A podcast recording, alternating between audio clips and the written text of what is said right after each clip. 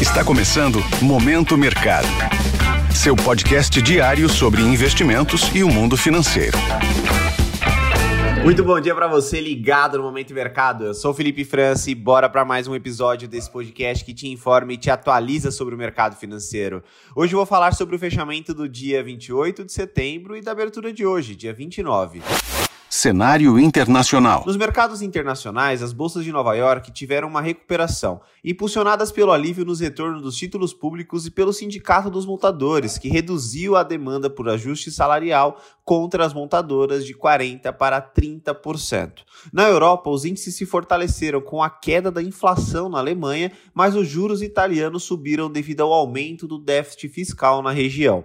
Nos títulos públicos americanos, o resultado do PIB abaixo do esperado foi recebido de forma positiva, gerando queda nas taxas. No entanto, vale ressaltar que as condições permanecem na máxima desde 2007. No câmbio, o dólar fechou em leve queda contra moedas fortes tanto que o índice DXY, que é aquele responsável por medir a variação da divisa americana ante seis moedas fortes, caiu 0,41%.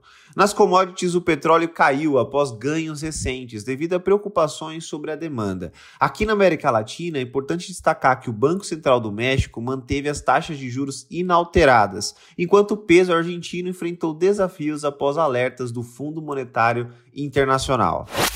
Cenário nacional. Por aqui, o dólar recuou 0,16%, encerrando em R$ 5,03, ancorado na baixa global da divisa americana após a leve queda nas taxas dos títulos públicos. Desta maneira, as alocações acreditando na elevação da moeda americana foram desfavorecidas.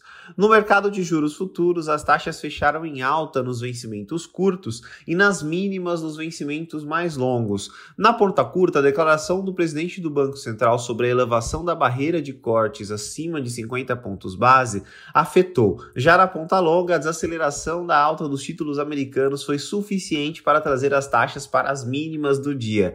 Em relação à bolsa, o Ibovespa encerrou em alta no penúltimo pregão do mês, retornando ao nível dos 115 mil pontos. Desde a reunião do Banco Central Americano, no último dia 20, o índice vem variando de acordo com o cenário externo, e ontem foi mais um dia em que esse movimento ocorreu, dado que as bolsas lá fora tiveram recuperação, ajudando o Ibovespa a retornar ali para o nível do início do mês. Assim, as posições compradas no índice terminaram no terreno positivo, só que o resultado no mês permanece praticamente no 0 a 0 e no ano o índice avança 5,46% pontos de atenção. Na agenda do dia, o presidente do Banco Central, Roberto Campos Neto, participará de um evento online. Entre os indicadores, a taxa de desemprego do trimestre encerrado em agosto tem o um maior destaque. Lá fora, a inflação ao consumidor dos Estados Unidos, medida pelo PCI, está no foco dos investidores. Sobre os mercados, agora pela manhã as bolsas asiáticas fecharam com sinais mistos após a melhora do Ocidente.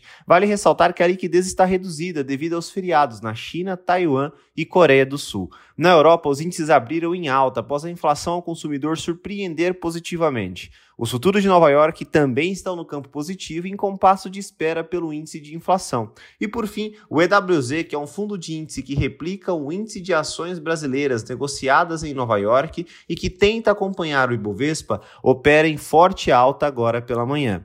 Desta forma, termina o Momento Mercado de hoje. Agradeço a sua audiência, um excelente dia e bons negócios. Valeu! Esse foi o Momento Mercado com o Bradesco. Sua fonte diária de novidades sobre cenário e investimentos.